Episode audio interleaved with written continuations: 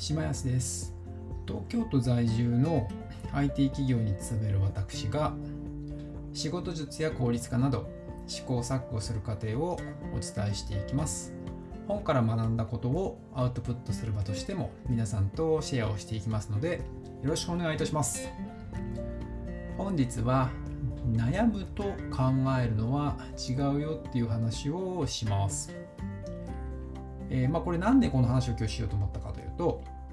えー、と今朝ですねあの寺澤信弘さんという方の著書である40歳で GAFA の部長に転職した僕が20代で学んだ仕事に対する考え方という本を読んで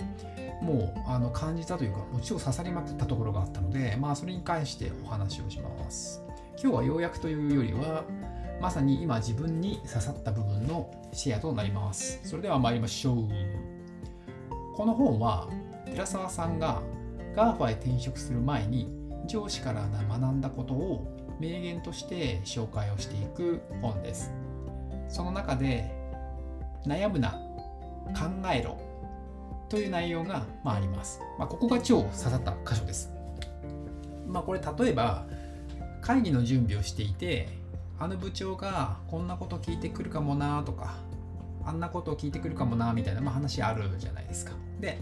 まあそういうふうに不安になってる状態っていうのはまあ悩んでる状態ですと、まあ、つまり将来を悲観的にま考えて、まあ、嘆いてるだけと。で、まあ、起こってもいない未来のことをですね、まあ、嘆いてもまあ時間の無駄だというところがこの上司の言葉として紹介をされています。まあ、ここがですねもう今の自分にも刺さりまくったんですよね。でまあ、なぜ刺さったかというと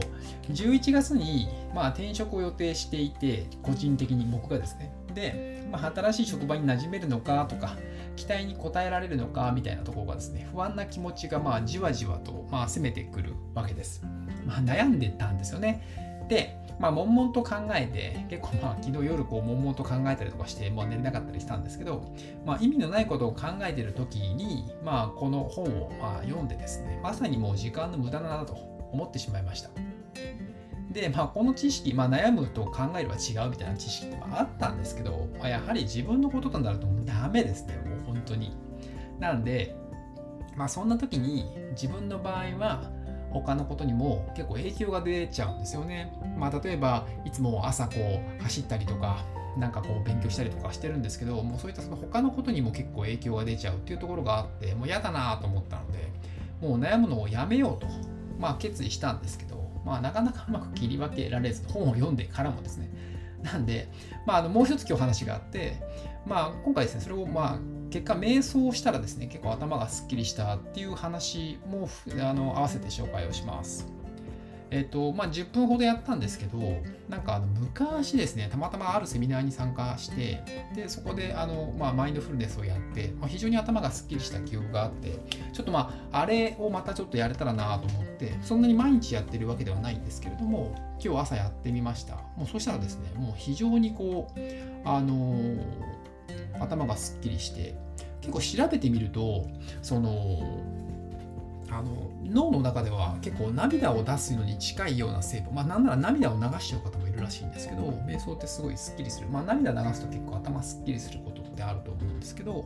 なんかそれに近しいんだなというまあそういったリラックス効果というかっていうのがあって結構ですねあの頭がすっきりしました。はい。いかがでしたでしょうか？今日はあの悩むと考えるというのはま違うということについてまあ話をしてみました結構こういうふうにいつもあの意識高い系のノウハウを紹介をしてたりはするんですけど実際に自分のこととなると結構悩んで悩んで結局あの考えれてないなっていうのはもう自分自身の気づきとしてあったので、まあ、今後もですねこういったノウハウを紹介をしながらもう自分自身もあの成長していきたいなというふうに思っています。じゃあこの番組ではですね、えー、日々皆さんの役に立つ情報を今後も配信していきます。引き続き聞いていただけると嬉しいです。それではまた。